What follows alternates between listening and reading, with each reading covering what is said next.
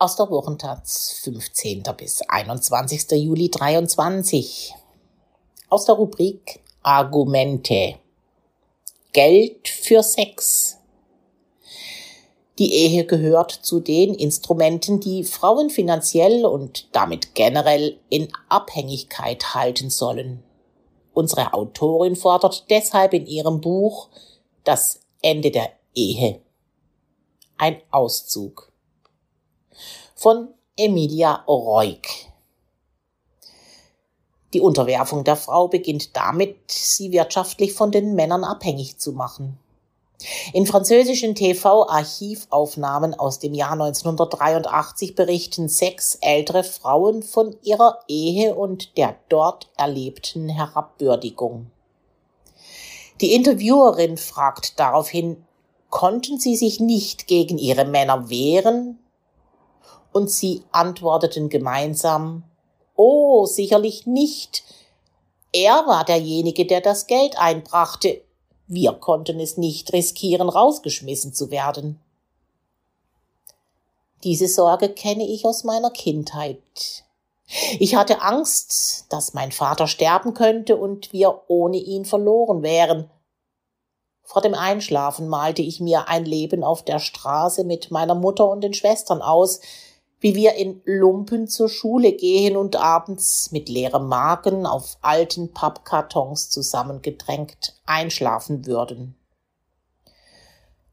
Obwohl meine Mutter berufstätig war und Geld verdiente, war ich davon überzeugt, dass sie ohne meinen Vater nicht in der Lage wäre, für uns zu sorgen. Meine Ängste waren nicht rational.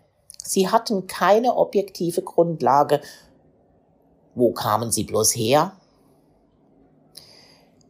Ich wuchs in patriarchalen Strukturen auf.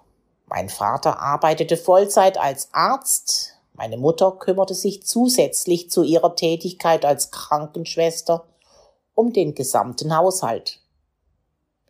Eine solche Aufteilung war damals und bleibt es bis heute keine Ausnahme. Als Kind hatte ich verinnerlicht, dass mein Vater die wichtigere Arbeit leistet, die Arbeit, die Geld und Sicherheit bringt. Meine Mutter hatte nur ein symbolisches Mitspracherecht und dessen war ich mir schon als siebenjähriges Kind sehr bewusst. Männer haben im Laufe der Geschichte unterschiedliche Mittel eingesetzt, um Frauen in der häuslichen Sphäre abzustellen wodurch sie sich ihre reproduktive Funktion aneignen und sie kontrollieren konnten. Die Ehe gehört zu diesen Instrumenten und stützt sich auf einen Vertrag, demzufolge die Frau die unbezahlte reproduktive Arbeit leistet. Schwangerschaften, Kindererziehung und Haushaltsarbeit. Im Austausch gegen finanzielle Absicherung. Die unbezahlte reproduktive Arbeit von Frauen nimmt dem Staat eine unglaubliche Last ab.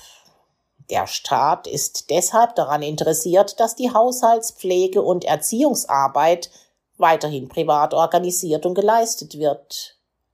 Überwiegend von Frauen innerhalb der Familie.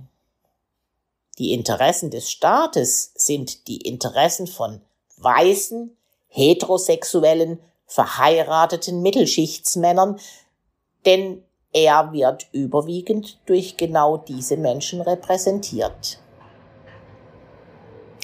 Die hegemoniale Männlichkeit verlangt von Jungen und Männern, dass sie alles tun, damit ihre Machtposition gegenüber den Frauen erhalten bleibt. Geld ist dafür ein Vehikel. Männer kontrollieren den Zugang zu Geld für Frauen, innerhalb der Ehe, aber auch auf gesellschaftlicher Ebene und in den globalen finanziellen Sphären. Männern gehört das Kapital, privat und kollektiv. Dies führt dazu, dass Frauen kontinuierlich gezwungen sind, Sex gegen Zugang zum Geld zu tauschen. Deshalb sind Sex und Geld im Leben der Frauen immer miteinander verwoben, mittelbar und unmittelbar. Heute noch. Die Themen Sex und Geld sind nicht nur tief in der traditionellen Familienstruktur verankert, sondern sie halten sie zusammen. Es ist kein Zufall, dass Sex und Geld die beiden umstrittensten und am stärksten belasteten Bereiche in Beziehungen sind. Beide sind tabu und gefühlsbeladen.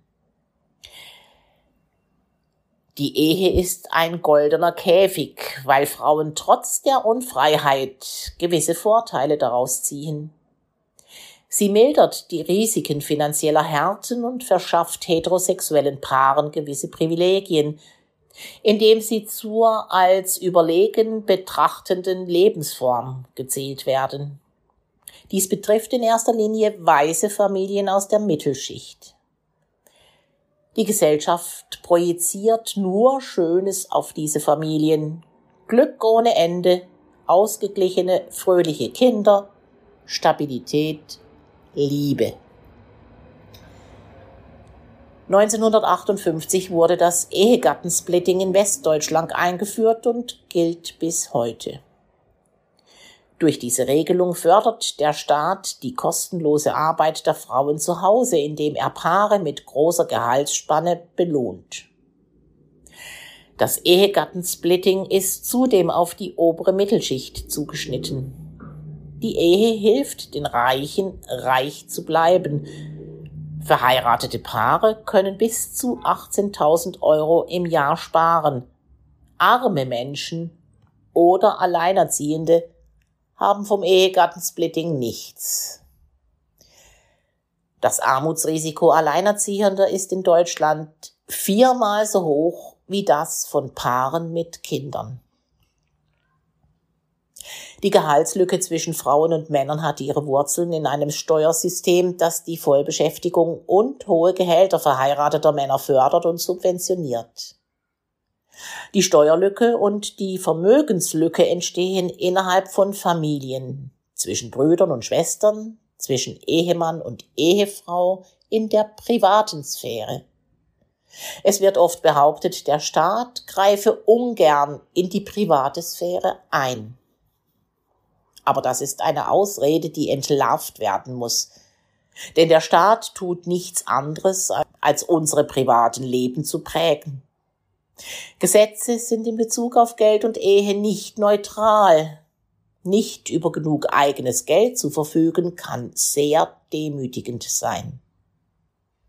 Einige Frauen aus meinem erweiterten Umfeld mussten ihre bezahlte Arbeit drastisch reduzieren, damit sie sich um die Kinder kümmern konnten, während ihr Mann Lohnarbeit nachging.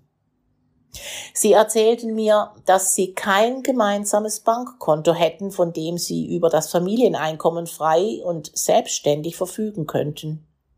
Stattdessen müssten sie ständig nach Geld fragen oder der Mann lege täglich einen 20-Euro-Schein auf den Tisch. Wie die Finanzen innerhalb der Ehe organisiert werden, ist Privatsache.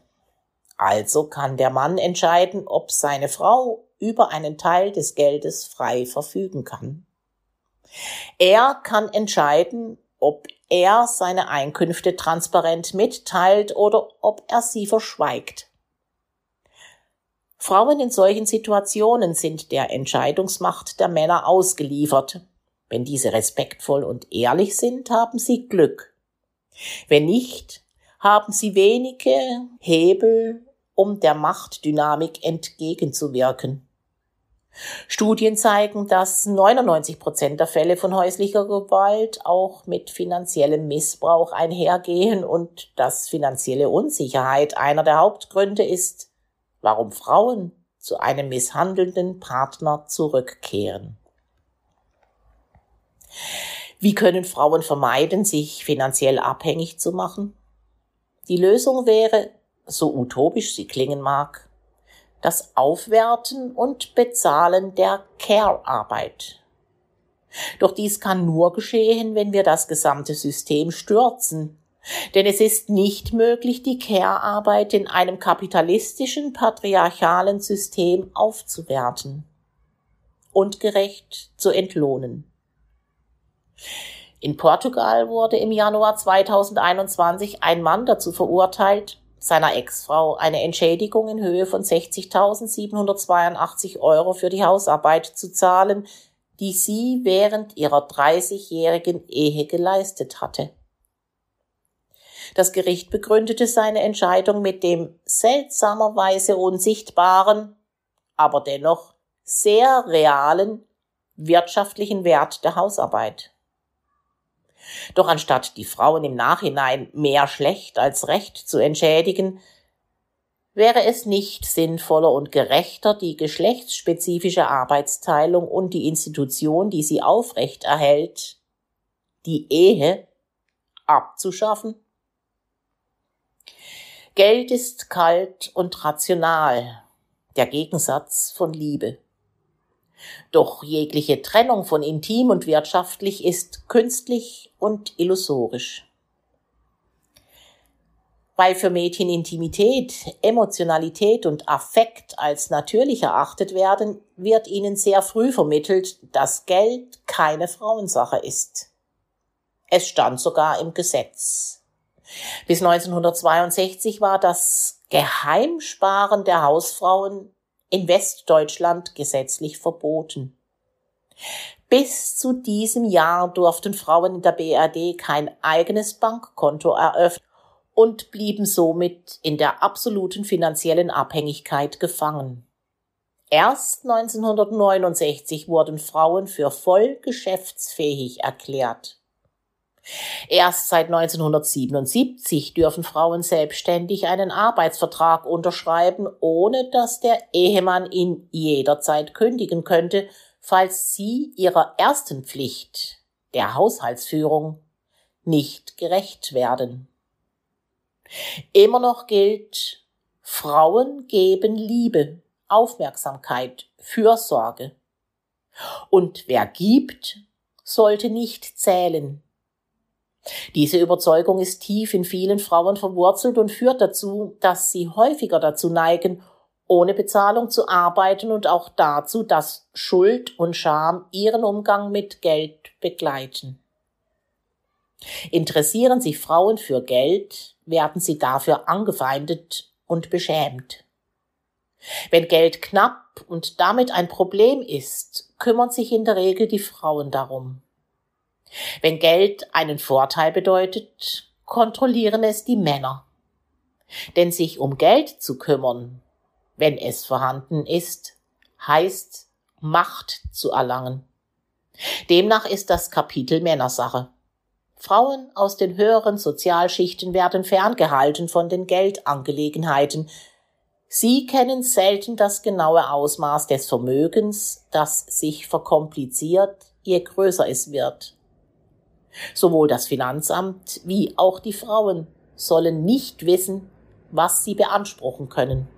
Viele Social-Media-Accounts machen sich zum Ziel, Frauen aus der finanziellen Abhängigkeit von Männern herauszuholen, indem sie das nötige Wissen in Sachen Finanzen vermitteln, um Frauen darin zu unterstützen, ihr Leben und ihre Finanzen selbstbestimmt zu gestalten.